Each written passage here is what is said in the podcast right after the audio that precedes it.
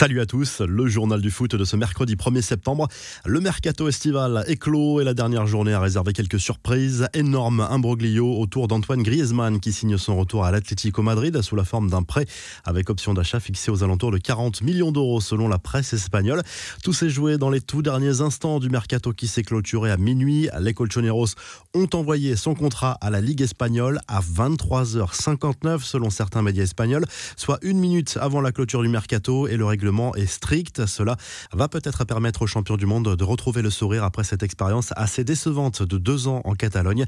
Cette arrivée de Griezmann a permis aux champions d'Espagne de valider dans le même temps le départ de Sol Niguez vers Chelsea, condition indispensable pour alléger la masse salariale et accueillir Griezmann. C'est ce qui a créé une certaine confusion et une crainte de voir l'opération capoter au dernier moment. Il s'agit d'un prêt payant assorti d'une option d'achat de 40 millions pour l'Espagnol. On reste en Espagne. Le Real Madrid a officialisé le recrutement d'Eduardo Camavinga. Comme annoncé mardi, le milieu de terrain du Stade Rennais s'est engagé jusqu'en juin 2027 avec le club merengue. Le montant du transfert tournerait autour de 30 millions d'euros, mais divers bonus ont été ajoutés. Le joueur a remercié son club formateur sur les réseaux sociaux.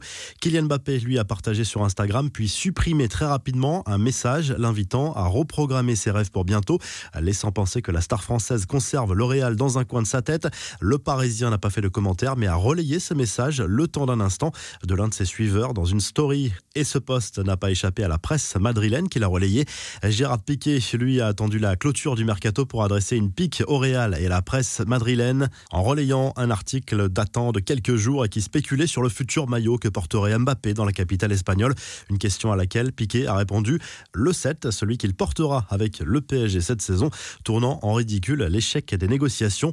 Le PSG qui vient de signer un gros coup inattendu avec le prêt payant avec option d'achat de 50 millions d'euros du jeune latéral gauche Nuno Mendes.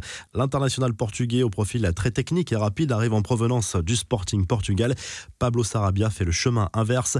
Le message de Cristiano Ronaldo après l'officialisation de son transfert chez les Red Devils. Manchester United est un club qui a toujours eu une place spéciale dans mon cœur. J'ai hâte de jouer à Old Trafford devant un stade plein et de revoir tous les fans, a écrit CR7 sur les réseaux sociaux. Le club anglais a publié les premières images de l'international portugais avec son nouveau maillot. Le joli coup de Lyon qui vient de recruter le défenseur central du Bayern Munich, Jérôme Boateng. Le joueur a été libéré par le club bavarois avant de signer un contrat de deux ans en faveur de l'Olympique lyonnais. Ultime journée du mercato qui n'a pas permis à l'OM de régler quelques départs pour alléger sa masse salariale. Camara et Tsar restent à l'Olympique de Marseille malgré les assauts de Newcastle et Wolverhampton. Les joueurs ont refusé de partir. L'officialisation du prêt d'Amin Harit est en suspens. Il s'est passé plein d'autres choses, impossible de tout résumer. Serge Aurier a résilié son bail avec Tottenham. Bordeaux a tenté des coups dans tous les sens. Germain arrive à Montpellier, Laborde à Rennes. Ribéry est d'accord pour rejoindre l'Elas Vérone. Les infos en bref, Bosnie-Herzégovine France ce soir à 20h45 à Strasbourg. Match à suivre sur M6. C'est une rencontre des éliminatoires du Mondial 2022. Le 11 de départ se dessine. Didier Deschamps fera confiance à Jules Koundé sur le côté droit de la défense et Corentin Tolisso au milieu en remplacement de N'Golo Kanté, forfait. Thomas Lemar et Lucas Digne devraient aussi débuter. Devant, on retrouvera le trio Griezmann, Benzema, Mbappé. Euh, le capitaine des Bleus, lui, a évoqué la fin de sa carrière lors d'un entretien pour RMC. Hugo Lloris n'a pas l'intention de mettre un terme à sa carrière internationale malgré un euro difficile. Le gardien de 34 ans a soif de revanche et regarde droit devant. Euh, le portier des Spurs a également calmé le jeu à propos d'une supposée guerre d'ego dans le vestiaire des Bleus avant et pendant l'euro. Enfin, Kylian Mbappé ne portera pas un nouveau maillot cette saison, mais de nouvelles chaussures offertes par l'équipementier Nike, euh, des crampons personnalisés par la marque américaine l'international français avec ses initiales notamment et un style très original.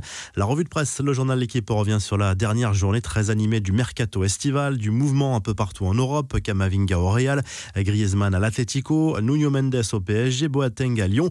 Le quotidien évoque également la rentrée des Bleus en Espagne. Marca consacre sa une à Kylian Mbappé dont le transfert n'a pas pu se faire cet été malgré une offre approchant les 200 millions d'euros selon le quotidien sportif. Le journal reste confiant pour un transfert gratuit dans un an à condition bien sûr que l'international français ne prolonge pas son contrat d'ici là.